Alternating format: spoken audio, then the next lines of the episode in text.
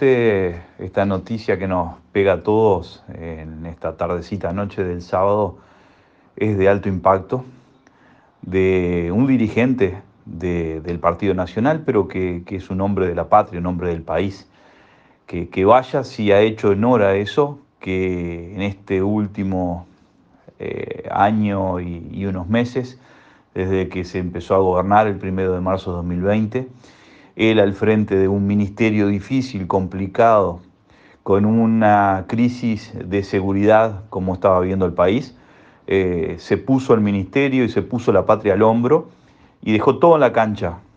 Realmente eh, es un hombre que caminó cada rincón del país, que, fue firme eh, en cuanto a sus ideales, pero también firme en cuanto a cumplir la ley y los números y los resultados eh, estaban dando justamente eh, ese resultado esperado por él y, por todos los uruguayos.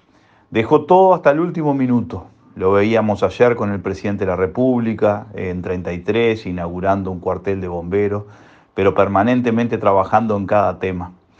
Así que nos deja un grande, nos deja con, con eh, con deberes para todos, porque realmente su vida fue un reflejo de vivir con pasión cada una de las cosas que hacía. Y yo creo que esa pasión cada uno de nosotros la tenemos que llevar a las tareas nuestras.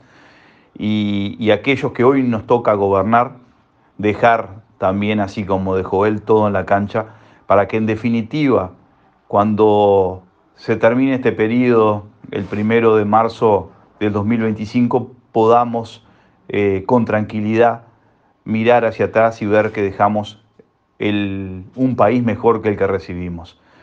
Eh, se va un grande, va a quedar presente eh, en todos nosotros. Eh, la historia se va a encargar de ponerlo en ese sitial que, que se merece estar y nos deja una enseñanza a todos. Trabajar con la frente en alto y dejar todo para el país que todos queremos.